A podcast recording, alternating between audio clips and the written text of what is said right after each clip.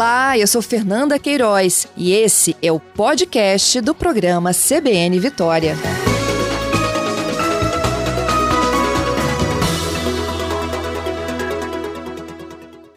Leonora, bom dia, seja bem-vinda aqui ao nosso CBN Vitória, hein? Bom dia, Fernanda. Bom dia. Obrigada por estarem me recebendo.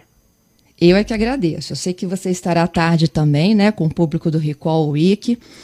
E a nossa proposta aqui na programação, Leonora, é proporcionar essas conversas com os nossos ouvintes que não teriam no seu dia a dia a chance de conversar, por exemplo, contigo. não, tá ótimo, tá ótimo.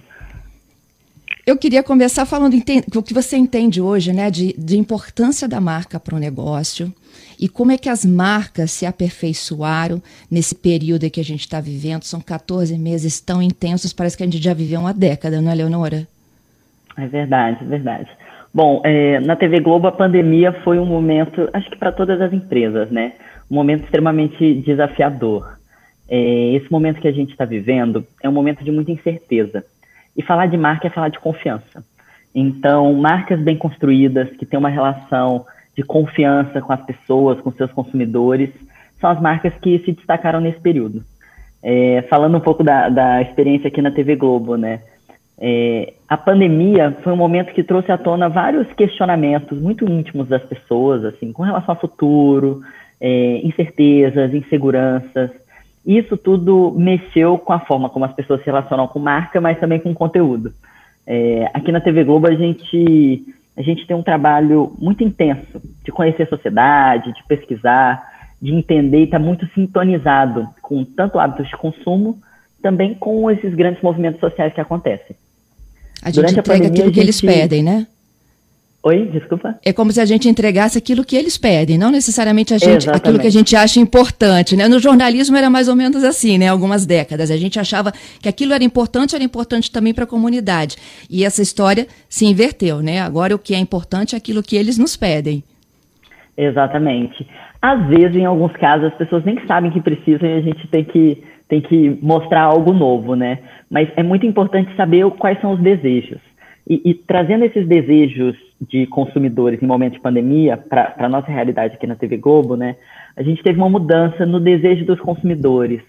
É, a pandemia trouxe uma demanda muito maior por conteúdo, então nunca se consumiu tanto conte conteúdo como durante a pandemia, e conteúdos que mexessem com sentimentos diferentes, conteúdos uhum. que são acolhedores, que trazem um, um escapismo, que te tiram um pouco da realidade, mas ao mesmo tempo as pessoas buscando informação, querendo se emocionar, querendo adrenalina. É, então, acho que a pandemia, ela demanda essa, esse olhar de marcas que tenham a confiança do seu público, que já tenham estabelecido essa relação por meio de transparência, de, de ações é, para além só da entrega do, do dia a dia, né, do produto que se tem, ações de responsabilidade social, todas essas frentes tiveram um grande valor nesse momento de pandemia. É importante que a marca esteja é, conectada assim, com os grandes debates também? Muito. É, é, é, é claro que cada marca tem um território de atuação, né? Então, eu acho que a marca ela tem que se posicionar dentro daquilo que é, é, é, é verdadeiro para ela, né? Aquilo que é autêntico. É, existem várias diferentes pautas no momento e várias necessidades da sociedade. É, a TV Globo tem diferentes frentes de atuação, mas ela tem projetos como Criança Esperança, que é um projeto que acontece todo ano, vai acontecer esse ano também agora no segundo semestre, que sempre focam em temas específicos, né? Então, TV Globo, por exemplo, tem um olhar muito muito atento à questão da educação, por entender que educação é transformadora, transforma a realidade das pessoas. E tem empresas que têm outros focos específicos, né? Então, acho que nesse momento, mais do que apoiar diferentes causas e diferentes frentes e se posicionar com relação a diferentes temas, a marca, para ser verdadeira, ela tem que escolher e atuar num tema que tem a ver com seu DNA, para ser uma coisa realmente verdadeira que vai vai derramar para o público e as pessoas vão, vão entender como positivo e se conectar.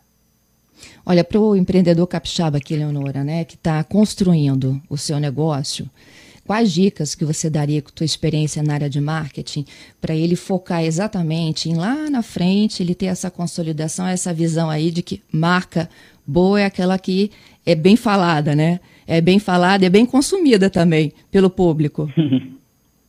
tá ótimo. Não, eu acho que a minha primeira dica seria conhecer profundamente os seu, seus consumidores. É, isso faz toda a diferença, assim. É buscar pesquisa, é buscar estudos, se atualizar com relação a ele com uma certa frequência e entender quais são os anseios, assim. Mais do que saber o que, que a pessoa busca no seu produto, é entender o que está por trás desse desejo. É, eu acho que a gente constrói uma relação mais, mais sólida como marca quando a gente aprofunda nessa relação para além só da, da, da, transação comercial, né, da compra do produto. Então, acho que a minha primeira dica é essa, assim, de buscar conhecer de uma forma mais profunda os consumidores e tem que estar muito atualizado. Eu acho que na velocidade com que as coisas acontecem e, e mudam hoje em dia, é fundamental para um time de marketing ou para um time que faz gestão de marca é, conhecer todas as tendências e estar tá, tá muito conectado a elas. E aí vem o mundo das redes sociais, né? É, desse diálogo constante e permanente com seus consumidores e os desafios desse diálogo. É, falando em rede social, eu já ia até entrar nesse assunto mesmo, né? Que quando você falou que tem que estar muito bem informado, é um olho no noticiário e o outro na rede social. Eu contava, inclusive, para os nossos ouvintes aqui, com a ajuda de um comentarista na última semana, aquele episódio, né, da bicicleta elétrica no Rio de Janeiro, em uhum. que um jovem negro teria sido acusado por um casal de ter é, furtado a bicicleta, né? E imediatamente, independentemente até mesmo da, da, da própria apuração aí, se, se, resultaria ou não, né, numa investigação policial, porque ele não chegou a fazer é, é, o boletim de ocorrência, mas e sim por racismo, os dois que acusaram, depois disso circular nas redes sociais, eles perderam o emprego. E essa foi uma resposta muito rápida do negócio, né? A gente não quer ter esse tipo de imagem vinculada à minha marca. Sim. É, eu acho que tem é, redes sociais, e aí eu vou trazer um exemplo de dentro de casa aqui, né? A gente viveu isso até com o BBB, que parece que tem muito tempo, mas tem apenas dois meses que acabou é, que é essa cultura do, do, próprio cancelamento, né? Não falado, uhum. a gente viveu isso tão forte no, no BBB. É, as redes sociais, elas são muito rápidas, né? Então, elas demandam que as marcas se, se, se posicionem rapidamente, mas eu acho que é importante sempre dimensionar e ter os cuidados necessários, porque é realmente uma coisa que se propaga e, e é importante investigar a fonte, a verdade dessas informações, né? Esse caso que você trouxe é, que aconteceu até aqui no Rio de Janeiro, onde eu estou, é um caso que exemplifica que poderiam ser vários outros, né? É, as marcas rapidamente entendendo o que aconteceu é, e agindo. Então, eu tenho, a gente até vivenciou um exemplo ruim aqui no Rio de Janeiro também, né? Que foi o, a, a, marca não se posicionou e se posicionou da forma errada, que foi no, no assassinato daquela jovem Caitlyn, é, uhum. num, num tiroteio da polícia, que a marca que ela trabalhava, eu acho que chegou a apostar sobre um, um, cupom de desconto, que foi uma iniciativa pouco é, foi mal sucedida, assim, né? Gerou uma repercussão muito ruim. Mas aí é, é, a questão de faltou olhar as redes sociais como esse esse canhão que é em relação a propagar algo. Então acho que tem um tem um cuidado e é importante uma estratégia muito muito bem desenhada e uma equipe muito preparada para falar em redes sociais, sabe? Acho que um, um desafio para quem tem um time de marketing que tem redes sociais, é, a linguagem é muito próxima de um público mais jovem, né? É muito, é muito mais natural a gente ter numa equipe de, de marketing, de redes sociais, uma equipe muito jovem, que é a equipe que dialoga muito com essas plataformas. Mas, ao mesmo tempo, tem uma grande responsabilidade, né? É um diálogo Como... aberto e direto e demanda Isso. muita responsabilidade. Ninguém pode ficar sem resposta também. Ninguém pode ficar sem resposta e a resposta ela tem que ser precisa, né?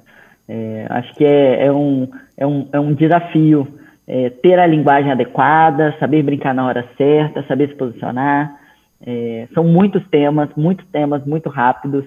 E, e, as pessoas elas querem diálogo, né? Que eu acho que é o que as marcas querem também.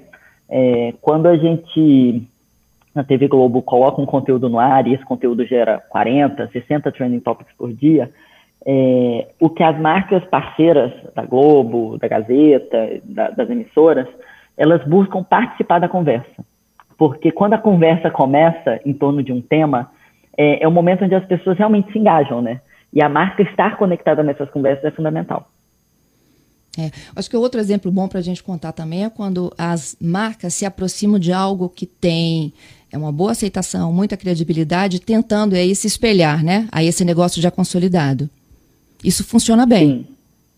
Funciona, funciona. É, marcas associadas a, a, E aí eu vou, vou falar de conteúdo, né? Assim, conteúdos de credibilidade, conteúdos que já têm essa conexão emocional, o conteúdo, o programa. É, quando a marca está próxima deles, quando a marca está associada, ela recebe dessa conexão emocional, ela recebe dessa credibilidade. Então, é, é, é uma oportunidade muito interessante para as marcas se conectarem a temáticas ou a conteúdos que já têm essa credibilidade, né? Aí acontece uma troca, quase uma simbiose entre marca e conteúdo. Então, acho que esse é um bom exemplo, assim, dessa troca é, bem sucedida que a gente tem. Pelo menos na televisão a gente tem, tem muito bem sucedida. Leonora, e como é que a gente conversa com o público mais velho, né? A gente falou um pouco do jovem que está muito conectado aí na bomba que é a, rede social, está todo mundo interligado em diferentes redes, inclusive ao mesmo tempo. E esse público mais velho que é mais até analógico? É, antes de eu falar do público mais velho, eu só queria trazer até um ponto com relação a esse público jovem, né? Uma coisa que eu escuto muito é de que é, jovem assiste pouca TV, o jovem está só no digital. E aqui, quando a gente pega não só as pesquisas, mas a própria pesquisa de audiência, que é, que é a fonte oficial é, dos dados de consumo de televisão no Brasil, é, o número de jovens que assiste a TV Globo é mais da metade dos jovens assistindo outras plataformas, né, digitais, redes sociais. Então, o consumo é um consumo muito concomitante. Tá? O jovem também assiste muita televisão. Ele não está só nas redes sociais, mas ele está nas redes sociais para se engajar muitas vezes com o conteúdo que está na televisão. Mas a rede Isso é social é realmente bom. é o lugar onde a gente conversa melhor. Isso aí. E é o entretenimento ou é a informação que ele busca? É um misto de tudo, assim. Jovem assiste muito entretenimento, se engaja muito em reality. Reality é onde eles se engajam bastante. É, mas também tem a questão da informação. Até o, os telejornais da Globo, é, eles tiveram um aumento no consumo de, de telejornais por jovens durante a pandemia assim, em época de fake news, de tanta dúvida sobre qual é a informação verdadeira, aquilo que é falso, os jovens recorreram aos meios mais tra ditos tradicionais para confirmar as informações. E jovem também ama esporte, né? Então, uhum. onde tem esporte, os jovens estão. E, para falar do público dá aquele mais salto velho, lá para o público mais velho, isso aí. É, é. E para falar do público mais velho, a, a comunicação com, com, com, o público mais velho, ela, ela trafega muito bem nos meios tradicionais, né? Então, desses meios ditos tradicionais. É, a televisão, rádio, é, o, o, jornal mesmo, mesmo na sua via digital. O, o consumo que para o jovem é muito curto, é, picotado, fragmentado. As pessoas hoje, não é só o áudio do WhatsApp, né, que a gente ouve numa velocidade 1.5. Os jovens assistem vídeo em velocidade 1.5, assistem pulando. É, o público mais velho ele, ele tem uma relação mais tranquila né, com o conteúdo. Então, eles se informam nos principais meios, nos meios mais tradicionais. E para se comunicar com esse público, é, você tem que tocar o coração dele. Eu acho que, na verdade, para se comunicar com qualquer público, você tem que tocar o coração, que eu fiquei chamando de conexão emocional, né? É, e esse diálogo, ele também se dá nas redes sociais. É, o público mais velho, ele está presente nas redes sociais, é, tem redes que são mais jovens, como o TikTok, mas tem redes que dialogam muito bem com esse público, como o Facebook e o próprio Instagram. Então, nesse olhar de redes sociais, a gente tem que ter um mix, né? A gente tem que ter conteúdo que dialoga com cada plataforma e que fale um pouco a linguagem desses diferentes públicos presentes. Uhum. Leonora, quais são os desafios das marcas aí pós-pandemia? Bom, eu acho que as marcas, elas foram colocadas à prova, né? Eu acho que toda empresa durante essa pandemia teve que se reinventar um pouco no seu modo de trabalho. Então, as marcas também tiveram que, que reinventar essa comunicação. No momento com tanta urgência com relação a outros temas, o, o call de consumo, né? A, a, o despertar do desejo, ele, ele, ele deixa de ser tão urgente e ele é mais afetivo. Então, as marcas pós-pandemia vão ter que entender se elas voltam no modelo é, mais assertivo ou se elas são mais afetivas nesse convite para os consumidores. E esse diálogo permanente no digital e de conteúdo e de conexão, acho que é um desafio que começou na pandemia e vai continuar. É, e, e, assim, pós-pandemia teremos outros, outros movimentos sociais, né? As pessoas vão estar mais em casa, por exemplo. Então, mas, mas fora de casa. Depois que a pandemia acabar, a expectativa que a gente tem é que as pessoas fiquem mais tempo fora de casa. Então, elas vão estar na rua com os amigos. Como é que a marca está presente nesses momentos?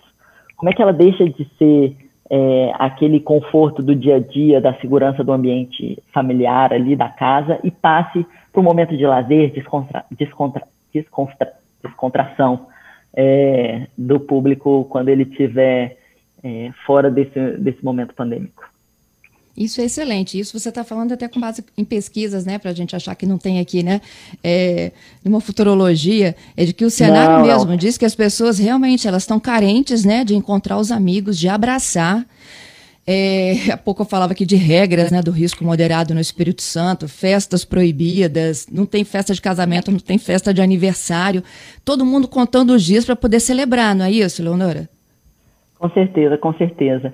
É, isso é totalmente baseado em pesquisa e também a gente está podendo observar alguns, alguns países fora do Brasil que já estão num, num volume de pessoas vacinadas que permite o fim de algumas restrições e as pessoas realmente indo para a rua e querendo aproveitar o tempo perdido. É, e esse aproveitar o tempo perdido, ele vai do afeto com os familiares, as pessoas que não encontrou, encontrar os amigos, é, alguma, alguns pequenos prazeres que a gente só entendeu o valor quando a gente perdeu acesso a eles, né? Então, isso é realmente um movimento que vai acontecer. As marcas têm que estar preparadas para dialogar com essa mudança de mood. Acho que a gente teve vários moods ao longo da pandemia, né? Teve um momento de muito pânico, muita incerteza. Depois esse momento foi para um lugar de mais tristeza. É, depois começou essa expectativa de o que, que vai acontecer agora que a gente está tendo a vacinação acontecendo, as pessoas estão na expectativa de poder sair para a rua, de poder voltar à vida normal. Talvez não seja exatamente o mesmo normal de antes, mas esse novo normal, esse dito novo normal, ele vai falar de, de se encontrar, de se relacionar, né? Então é importante que as marcas se preparem para esse momento. Que assim seja. Leonora, adorei a conversa, viu?